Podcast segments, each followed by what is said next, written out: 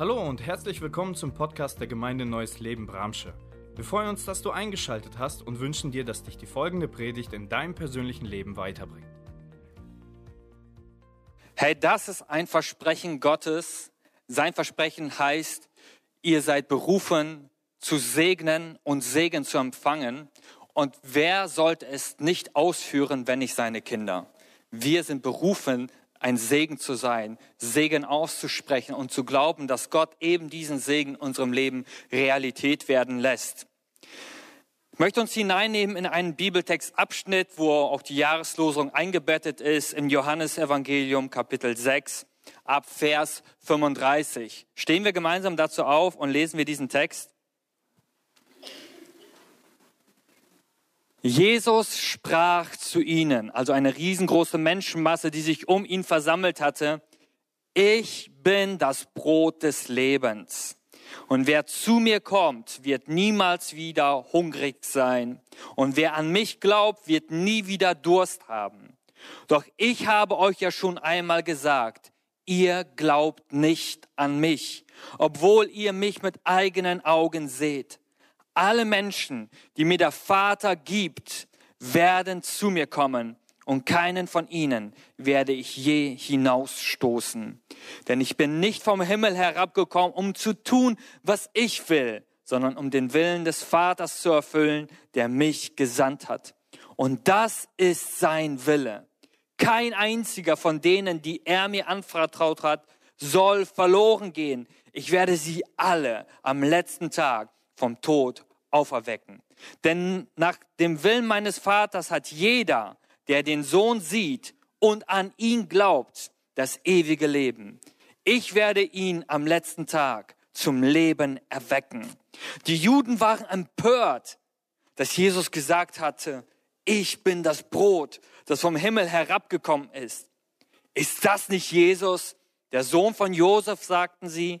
Wir kennen doch seinen Vater und seine Mutter. Wie kann er da behaupten, er sei vom Himmel herabgekommen? Warum seid ihr so empört, sagte Jesus zu ihnen. Hört auf, so zu reden. Niemand kann von sich selbst aus zu mir kommen. Der Vater, der mich gesandt hat, muss ihn zu mir ziehen. Und wer zu mir kommt, den werde ich an jenem letzten Tag auferwecken. Amen. Hey, was für ein Bibelwort, was für ein Bibeltext. Jesus Christus spricht. Das war das erste Thema vor zwei Wochen, das Andreas uns gehalten hat. Und in diesem Bibel, äh, in diesem Thema haben wir beleuchtet, dass es nicht einfach jemand sagt. Es hat nicht ein Jünger gesagt. Das hat nicht ein Prophet gesagt, sondern Jesus Christus, das ewige, lebendige, schöpferische Wort Gottes spricht und wenn er spricht, dann hat sein Wort Autorität. Und wenn er spricht, dann wird alles sich unter seinem Wort fügen und beugen. Wenn er spricht, dann können wir eine Sache mit Sicherheit wissen. Sein Wort ist verlässlich. Sein Wort ist wirksam und sein Wort ist kraftvoll. Amen. Und letzte Woche hat uns Olaf mit hineingenommen und hat darüber gesprochen, über die Einladung. Gott lädt den Menschen ein, wer zu mir kommt. Nicht irgendwohin. Die Kirche ist schon die richtige Adresse, aber auch die Kirche ist nicht der Ort, sondern Jesus Christus ist es, der einlädt und sagt, wer zu mir kommt. Und wir als Kirche wollen eine Hilfestellung sein. Wir als Kirche wollen ein Wegweiser dahin sein. Jesus Christus, er ist es, der ruft. Und heute wollen wir uns anschauen, das Versprechen, das er uns gibt. Wenn wir zu ihm kommen, dann werde ich euch nicht hinausstoßen. Dieser Bibeltext, den wir gerade gelesen haben, er ist eingebettet und Jesus vollbringt das Wunder der Speisung der 5000 Menschen. Mit fünf Broten und zwei Fischen äh, füttert er, sättigt er, segnet er 5000 Menschen und die Menge ist außer sich und sie wollen ihn zum König machen. Denn was gibt es Besseres als jemand, der für die Bedürfnisse des Menschen ja eine Lösung schafft? Und Jesus schickt seine Jünger schnell ins Boot, bevor ihnen irgendwas falsch zu Kopf steigt und sagt, fahrt schon mal rüber ans andere Ufer, ich komme nach. Und er geht auf dem Wasser, begegnet seinen Jüngern und die Menschenmasse sucht ihn wieder auf und sie finden ihn nicht. Aber sie hören, okay, da ist jemand abgelegt mit dem Boot und sie laufen auf dem Landweg dahin, wo sie Jesus vermuten. Und sie kommen zu Jesus und nun beginnt Jesus diesen, dieses Wort, dieses, dieses Gleichnis, dieses bildhafte Reden über sich als dem Brot des Lebens. Und er konfrontiert die Menschen und sagt, hey, ihr kommt zu mir, weil ich eure natürlichen Bedürfnisse gestillt habe. Aber ich möchte, dass ihr das Werk Gottes versteht. Und dann erklärt er ihnen, was das Werk Gottes ist, dass ihr an den glaubt, den er gesandt hat. Und er offenbart sich als das echte Brot des Lebens. Er spricht über das, was die Väter, das Volk Israel in der Wüste erlebt haben, als Gott sie mit dem Manna äh, gesättigt hat. Aber er sagt, hier ist einer, der ist größer. Hier ist einer, der ist mehr als dieses Manna. Und wenn ihr von diesem Brot essen werdet, werdet ihr, auch wenn ihr sterben werdet, natürlich leben in Ewigkeit. Und dann spricht er mit ihnen dieses harte, dieses, äh, dieses äh, Wort, was auf Ärgernis und Verunsicherung und äh, stößt bei dieser Gruppe von Menschen, die um ihn herum sind. Wer von meinem Fleisch isst und mein Blut trinkt, der hat Teil an mir. Und eine riesengroße Menschenmasse verlässt ihn. Nicht irgendwer, sondern die Bibel sagt, seine Jünger, viele seiner Jünger, Nachfolger, die an ihn glaubten, die ihm nachfolgten, sie verstanden dieses Wort nicht, sie ärgerten sich über dieses Wort, sie waren empört und sie verlassen ihn und Jesus fragt seine dagebliebenen Jünger, wollt auch ihr mich verlassen? Und Petrus kommt zu dieser Aussage, Jesus, du bist der Christus. Du allein hast Worte, die Leben bringen und die uns ewiges Leben schenken. Also in diesem Kontext sehen wir, dass es um das ewige Leben und die ewige Verlorenheit geht. Und ihr Lieben, sich Gedanken über das Leben nach dem Tod zu machen, ist eines der wesentlichen und wichtigsten Aufgaben, die ein Mensch sich überhaupt stellen kann. Und auch ein Christ sollte immer wieder darüber nachdenken, wo bin ich unterwegs? Wie bin ich unterwegs? Und der Psalmist David betet es im Psalm 139. Prüfe mich Gott, ob ich auf dem richtigen Weg noch unterwegs bin. Und wenn nicht, dann korrigiere mich und leite mich auf dem Weg zum ewigen Leben. Und das sollte auch immer wieder ein Gebet von dir und mir sein in unserem Alltag. Prüfe mich Gott. Sieh, ob ich immer noch auf Kurs bin. Etwas, was aber auffällig ist hier in diesem sechsten Kapitel, es spricht auffällig häufig darüber, dass Menschen zu Jesus kommen. Ja, eingebettet in dieses, wer zu mir kommt, den werde ich nicht hinausstoßen. Ich habe das einfach mal geguckt in den Kapiteln davor, danach und Kapitel 6, gerade um diese Handlung, die Jesus da vollzieht. Auffällig viele äh, Male berichtet uns Johannes, Menschen kommen zu Jesus. Und wir sehen, dass Menschen aus unterschiedlichsten Motiven zu Jesus kommen. Ich habe es gerade schon erwähnt, die einen kommen, um die Bedürfnisse zu befriedigen. Und das ist ja auch erstmal ein guter Ansatz. Wenn wir krank sind, wenn wir Herausforderungen haben, wenn wir Nöte haben, ist das natürlich ein erster guter Anlaufspunkt, zu Jesus zu kommen. Aber es wäre fatal, wenn wir da stehen bleiben. Jesus möchte, dass wir mehr bei ihm bekommen. Und zwar, dass wir das Leben finden, was er uns anbietet. Und wir sehen in diesem Bibelwort ein Versprechen, das Jesus uns schenkt. Wer zu mir kommt, den werde ich nicht hinausstoßen. Das ist eine weitreichende Einladung, ihr Lieben. Nicht nur Juden sind eingeladen, zu Jesus kommen äh, zu kommen. Jesus lädt nicht eine bestimmte Altersgruppe ein. Jesus lädt nicht eine bestimmte soziale Schicht ein, nicht einen intellektuellen Stand ein, zu ihm zu kommen, sondern er sagt, alle, die zu mir kommen, alle sind eingeladen zu kommen.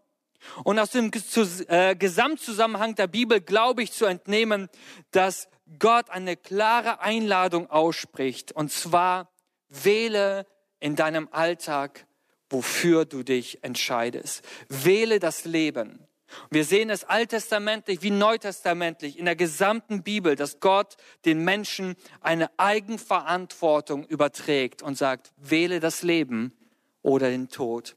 Wähle den Fluch oder den Segen. Du Mensch hast die Wahl, aber du trägst auch die Verantwortung für deine Entscheidung. Und wenn wir zu diesem Jesus kommen, dann gibt er uns dieses Versprechen. Ich werde dich nicht hinauswerfen. Ich werde dich nicht abweisen. Und im Urtext wird das eigentlich noch viel deutlicher. Da steht sogar, den werde ich nicht, gar nicht, unter keinen Umständen, niemals hinauswerfen. Eine doppelte Verneinung. Also Jesus sagt, das wird unter keinen Umständen passieren. Wenn du zu mir kommst und dich an mich wendest und dein Herz äh, mit einem echten, mit einer echten Sehnsucht behaftet ist, mir zu begegnen, dann werde ich dich niemals abweisen, hinausstoßen. Was für eine Verheißung. Und Jesus, der zugleich wahrer Mensch und Gott ist, er lädt dich ein. Und er sagt, komm zu mir. Bring mir das, was dich beunruhigt. Bring mir das, was dich belastet und bedrückt. Lass mich dir deinen Ungehorsam gegen meinen Vater, deine Sünde abnehmen. Ich habe längst die Strafe dafür am Kreuz gebüßt und will dir von Herzen gerne vergeben. Komm zu mir, wenn Sorgen, wenn Ängste, wenn Herausforderungen dich niederdrücken. Ich will mich um dich kümmern. Das ist das Versprechen, die Einladung. Und Jesus, der von sich sagt, dass er die Wahrheit in Person ist, dass er nicht lügen kann, er meint diese Einladung absolut ernst. Er ist nicht heute so und morgen so. Das, was er gesagt hat, daran bindet er sich. Und darauf kannst du und ich mich verlassen. Die Tür ist offen für jeden, der kommt. Jesus lädt dich ein. Und ich glaube, aus diesem Wort der Einladung ein Dreifaches herauszunehmen. Und ich möchte euch mit hineinnehmen. Erstens das Versprechen der Annahme. Jesus verspricht uns hier, uns anzunehmen. Schauen wir uns allein die zwölf Jünger an, die zu Jesus kommen, die Jesus auswählt. Da sind Fischer, da sind verachtete Zöllner, da sind Menschen aus der Aufstandsbewegung der Zeloten, das sind Profikiller, ja, Mörder. Da sind Menschen wie Johannes, die aus der Bußbewegung herauskommen, die äh, Johannes dem Täufer angehören und die sich schon auf den Weg gemacht haben. Da gibt es Prostituierte wie Maria, die zu Jesus kommen, Vergebung und Annahme erleben. Da gibt es Leute, die aus vornehmen Kreisen kommen. Unterschiedliche Menschen aus unterschiedlichen sozialen Schichten, einen unterschiedlichen religiösen Verständnis. Aber sie alle, nachdem sie zu Jesus gekommen sind und ihre Schuld erkannten und Jesus als den rettenden Sohn Gottes erkannten und glaubten, wurden von diesem Jesus, von diesem Gott angenommen. Sie waren sicherlich nicht fehlerlos. Auch nachdem sie Jesus angenommen hatten, auch nachdem sie an Jesus geglaubt hatten, sehen wir in den Evangelien Fehler, Schwachheiten, Herausforderungen, Blockaden in ihrem Denken, Blockaden in ihrem geistlichen, religiösen Verständnis. Aber eine Sache war klar, sie waren von Jesus angenommen worden, weil sie an ihm dranblieben. Sie ließen sich nicht von ihren Fehlern, von ihren Schwächen, von diesem Jesus distanzieren, sondern ihre Schwachheit und ihre Fehler zogen, ja, waren wie ein Magnet zu Jesus, denn sie wussten, bei ihm werde ich vollkommen angenommen. Er nimmt mich an. Er stößt mich nicht ab, weil ich Dinge nicht begreife, weil ich Dinge nicht verstehe. Und das ist so genial. Immer wieder lesen wir in den Evangelien, dass Jesus sich über sie ärgerte. Wieso könnt ihr nicht glauben? Warum habt ihr so einen kleinen Glauben? Warum, warum? Aber eine Sache sehen wir nie, dass er die Jünger austauscht, dass er sich neue Jünger sucht, dass sie abweist. Was für ein Versprechen. Egal, wie deine Vergangenheit war. Egal, was für Herausforderungen, Schwächen, Probleme, Sorgen und Zweifel du hast. Wenn du damit zu Jesus kommst und ehrlich bist, wird er dich niemals abweisen. Was für ein Versprechen. Das zweite Versprechen, was er uns gibt, ist das Versprechen der erneuten Chance. Etwas, was wir oftmals ver so verpassen, aus dem Blick verlieren, ist, dass die Bibel uns aufzeigt, dass Menschen, die einen Bruch erlebt haben, die Glaubenskrisen durchlebt haben, dass diese Menschen eine erneute Chance bekommen bei Jesus. Jesus wendet sich Menschen zu, die versagt haben. Jesus wendet sich Menschen zu, die ihm den Rücken gekehrt haben. Und was für ein Beispiel finden wir da von Petrus. Petrus, der ein Vorzeige, ein Musterjünger war. Der, der äh, Dinge gelebt hat, erkannt hat. Der, der Wunder mit Jesus erlebt hat, selber Wunder in seinem Namen erlebt hat. Und nun sitzen sie da und Jesus spricht über seinen Tod. Er spricht darüber, dass seine Jünger ihn verraten werden. Er spricht darüber, dass sie ihn verlassen werden. Und da steht dieser Petrus auf und sagt, Jesus, wenn diese elf hier, diese elf hier dich verraten werden, mich, auf mich kannst du zählen. Ich werde an deiner Seite kämpfen. Und Jesus spricht schon seelsorgerlich und prophetisch in sein Leben hinein, sagt Petrus, du wirst mich dreimal verraten. Aber eine Sache sollst du wissen, ich habe schon für dich gebetet, dass das dir nicht zum Verhängnis wird. Ich habe dafür gebetet, dass du durch diese Glaubenskrise, die du drei Tage lang erleben wirst, nicht zerbrechen wirst. Hey, und dann stirbt dieser Jesus.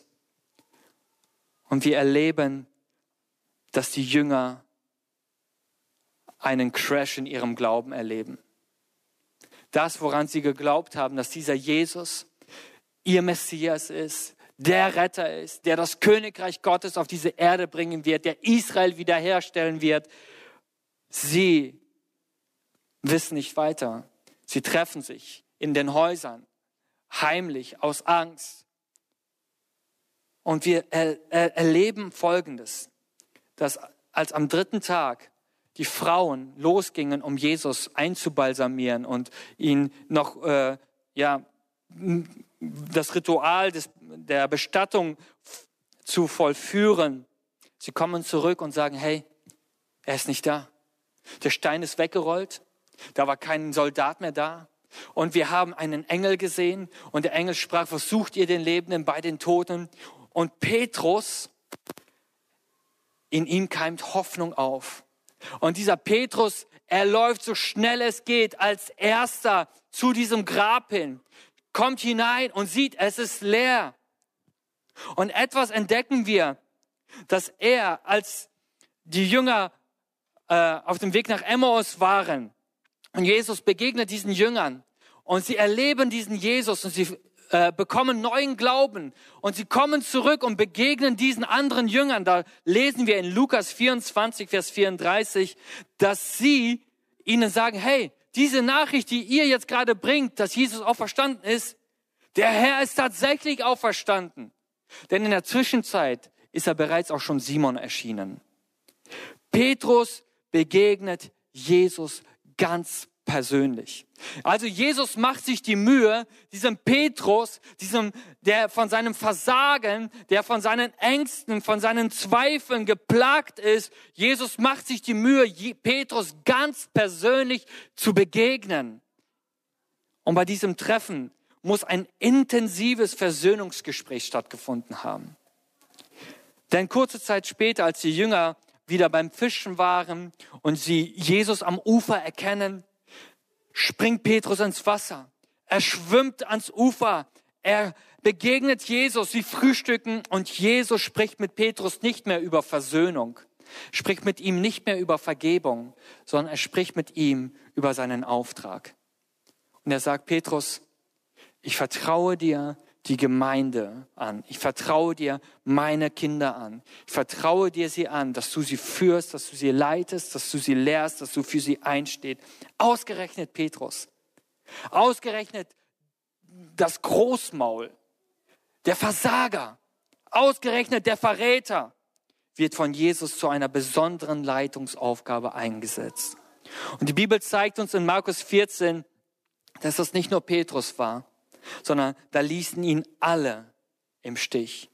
Alle seine Jünger, alle, die an ihn glaubten, alle, die ihm vertrauten, alle, die mit ihm bis jetzt alles Mögliche durchgegangen waren, sie ließen ihn im Stich. Und ein junger Mann folgte Jesus. Er trug nur einen leinenen Umhang auf dem bloßen Leib. Doch als man ihn festnehmen wollte, ließ er den Umhang fahren und rannte nackt davon. Alle ließen ihn im Stich. Das Versprechen von Jesus lautet, auch wenn du versagt hast, auch wenn du dich unwürdig fühlst, auch wenn du in Selbstanklage lebst, lass dich davon nicht hindern, zu mir zu kommen. Ich habe die Tage mit einer Person gesprochen, die ich aus meiner Jugendzeit sehr gut kannte, mit, sehr, mit, mit ihm sehr viel auch erlebt habe im geistlichen Dienst. Und er hat einen Fehler gemacht. Nicht nur einen Fehler, er hat Sünde begangen. Aber diese Sünde hat in seinem Leben eine, einen Glaubenscrash verursacht, dass er sich selbst nicht mehr vergeben kann. Dass er die Gnade Gottes für sich nicht mehr annehmen kann und sagt, hey, es ist außen vorbei und ich arrangiere mich damit. Jesus sagt, in deiner größten Glaubenskrise, wenn du meinst, du hast die größte Sünde auf dieser Erde begangen, ich lade dich ein, laufe nicht von mir weg. Komm zu mir. Und meine Zusage lautet, wenn du zu mir kommst und ehrlich bist, werde ich dich nicht hinausstoßen. Ich werde dir eine erneute Chance geben, ich werde dir Gnade schenken und dich wiederherstellen. Das lesen wir so in den Evangelien und das glaube ich auch so zu verstehen, dass dieser Gott dir nicht nur eine Chance gibt, sondern wenn du immer wieder an ihn dran bleibst, wird er dir immer wieder neu Gnade schenken. Und ein drittes, Jesus verspricht uns hier das ewige Leben. Johannes 6, alle Menschen, die mir der Vater gibt, werden zu mir kommen und keinen von ihnen werde ich je hinausstoßen, denn ich bin nicht vom Himmel herabgekommen, um zu tun, was ich will, sondern um den Willen des Vaters zu erfüllen, der mich gesandt hat. Und das ist sein Wille. Kein einziger von denen, die er mir anvertraut hat, sollen verloren gehen. Ich werde sie alle am letzten Tag vom Tod auferwecken. Denn nach dem Willen meines Vaters hat jeder, der den Sohn sieht und an ihn glaubt, das ewige Leben. Und ich werde ihn am letzten Tag zum Leben erwecken. Das letzte Versprechen oder die, die, der letzte Punkt in diesem Versprechen ist die Zusage von Jesus, dass er uns im Weltgericht nicht hinausstoßen wird. Die Bibel zeigt uns das unmissverständlich, dass der Mensch lebt auf dieser Erde und wenn er stirbt, wird es einen Zeitpunkt äh, geben, wo Gott die Bücher aufschlagen wird und er die Welt und alle Menschen, die jemals auf dieser Erde gelebt haben, richten wird. Und jeder, der zu diesem Jesus auf dieser Erde gekommen ist, jeder, der seinen Glauben auf diesen Jesus setzt, der seinen Bankrott einsieht und sagt, ich kann nichts tun, um das ewige Leben zu bekommen. Jesus, ich glaube, dass du alles für mich getan hast. Und jeder, der seinen Glauben auf ihn setzt und an ihm dranbleibt, in Höhen und in Tiefen, der an diesem Jesus dranbleibt, der nicht bloß Gottesdienstbesucher ist, der nicht nur ein Kirchenmitglied ist, sondern jeder, der diesem Jesus in seinem Alltag die Erlaubnis gibt, Herr zu sein, ihm zu sagen, wo es lang geht. Jeder, der diesem Jesus seine Schuld und Sünde bekennt, sie nicht gut heißt, sie nicht rechtfertigt, sondern sie vor ihm niederlegt. Jeder, der das tut, er bekommt die Zusage, ich werde mich am Tage des Gerichtes an deine Seite stellen und dich freisprechen. Was für eine Verheißung. Was für eine Zusage. Jesus, er selbst, bindet sich hier an sein Wort. Es ist interessant, wenn man in andere Religionen schaut. Im Islam zum Beispiel, da ist Allah so souverän, dass er entscheidet, ob du ins Paradies kommst oder nicht. Egal wie gut du warst.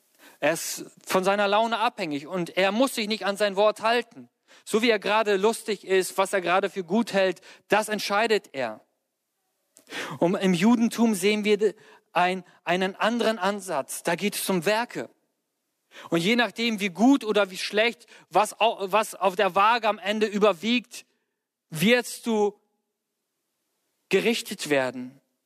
Bei Jesus zählt Folgendes. Jeder, der an mich glaubt, der wird gerettet werden. Das ist das Werk Gottes, dass ihr an den glaubt, den der Vater gesandt hat, dass ihr euch nicht mehr auf euch und eure Leistungen stützt und von mir zu Punkten vermagt. Da, das wäre so unsicher. Wann ist genug? Wann reicht es aus? Wir sehen hier einen Gott, Jesus. Und durch die gesamte Bibel sehen wir eine, eine Aussage, und zwar, dass Gott sagt, ich binde mich selbst an mein Wort. Ich kann nicht über mein Wort hinaus handeln. Ich handle nach dem, was ich in meinem Wort gesagt habe. Und weil ich das tue, könnt ihr euch zu 100 Prozent auf dieses Wort verlassen. Ihr könnt euch darauf stützen. In Matthäus 22 beschreibt uns Jesus ein Gleichnis von einem Hochzeitsmahl. Und in diesem Hochzeitsmahl lädt der König, also der Vater im Himmel, lädt eine Hochzeitsgesellschaft ein. Aber diese Gesellschaft, die er einlädt, schlägt seine Einladung aus. Sagen, ach, ich habe gerade keine Zeit, wir haben gerade Besseres zu tun. Und sie töten sogar die Boten, die der Vater sendet, um die Gäste zu laden. Und dann schickt der Vater seine Diener aus an die Hecken und Zäune, sagt das Wort. Und sie laden alle ein, alle ein, diese vorfinden. Gute oder schlechte. Und das Festsaal füllt sich mit unterschiedlichsten Gästen. Und nun tritt der König am Ende in den Hochzeitssaal ein und er sieht diese Masse an Gästen. Und er schaut sich um und er stellt mit Erstaunen fest, da ist einer da, der passt so gar nicht in diese Hochzeitsgesellschaft. Und wie erkennt er das? Mein Freund, wie bist du hier ohne Festgewand hereingekommen? fragte er ihn. Darauf konnte der Mann nicht antworten. Da befahl der König seinen Knechten, fesselt ihm Hände und Füße und werft ihn hinaus in die tiefste Finsternis, wo es nur noch Heulen und ohnmächtiges Jammern gibt. Man könnte hier sagen, hey, wo ist das Problem? Wo ist das Problem? Der hat einfach was anderes an. Hat der König einfach bestimmten Kleidungsstil, den er mag und nicht mag? Warum diese harte Maßnahme? Die Bibel schenkt uns Aufschluss. Sie zeigt uns zum Beispiel in zweite Könige, dass der König unter bestimmten Anlässen den Menschen, die er eingeladen hat, Festkleider zukommen ließ und sagte, wenn ihr kommt, dann nur in diesen Kleidungen. Und Jesaja 61, Vers 10 zeigt uns Folgendes. Ich will mich sehr freuen im Herrn. Meine Seele soll über meinen Gott jubeln, denn er hat mir die Gewänder des Heils angezogen und mich in die Robe der Gerechtigkeit gekleidet. Offenbarung 3 sagt, und wer überwindet, der wird so mit weißen Kleidern bekleidet werden. Und ich werde seinen Namen aus dem Buch des Lebens nicht auslöschen und seinem Namen bekennen von meinem Vater und vor seinen Engeln. Es muss so sein, dass Jesus sagt, alle, die in der Ewigkeit in meinem Reich, auf meinem Fest teilnehmen werden, werden ein Kennzeichen haben. Sie werden meine Kleider, die ich ihnen anbiete, Kleider der Gerechtigkeit, die Kleider des Heils, sie werden sie angenommen haben. Sie werden nicht in ihrer Selbstgerechtigkeit vor mir stehen. Da sagt nämlich Jesaja 64, in deinen Augen sind wir alle unrein geworden. Selbst unsere guten Werke sind bloß ein schmutziges Kleid. Das muss der Vater, der König hier gesehen haben, als er im Festsaal umherging. Er sah einen, der in seinem schmutzigen, zerlumpten Gewand aufgetaucht war und meinte, das muss doch genügen. Aber eine Sache sehen wir hier in dem Versprechen. Nur der hat ewigen Bestand. Nur der kann vor Gott und vor dem Gericht Gottes bestehen, der sich kleiden lässt in die Kleider der Gerechtigkeit, die Jesus Christus uns schenkt. Nur dieser Mensch. Und die Einladung Gottes lautet heute wie folgt. Wer zu mir kommt. Jesus lädt dich heute morgens ein. Und er spricht zu dir, der du ihn noch nicht kennst, der du ihm dein Leben noch nicht gegeben hast. Er sagt, willst du nicht zu mir kommen und das erleben, dass ich dich annehme? Und wenn du heute sitzt und du bist bereits Christ, aber du merkst, da ist so viel Schwäche in deinem Leben, da ist so viel Herausforderung, vielleicht plagt dich sogar Sünde und du klagst dich selber an. Jesus sagt, hey, komme wieder neu zu mir. Komme mit dieser Sache zu mir. Und du wirst erleben, ich werde dich nicht abweisen.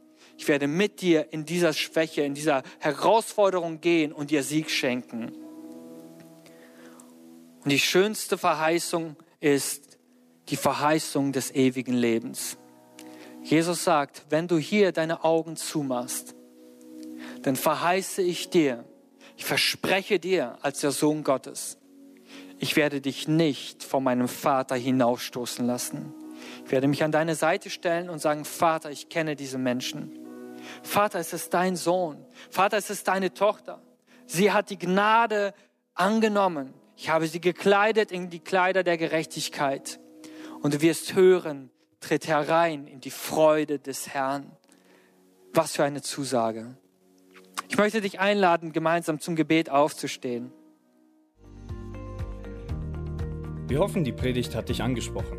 Solltest du noch Fragen haben, dann freuen wir uns, von dir zu hören. Send uns gerne eine E-Mail an info@gnl-bramsche.de. Gott segne dich.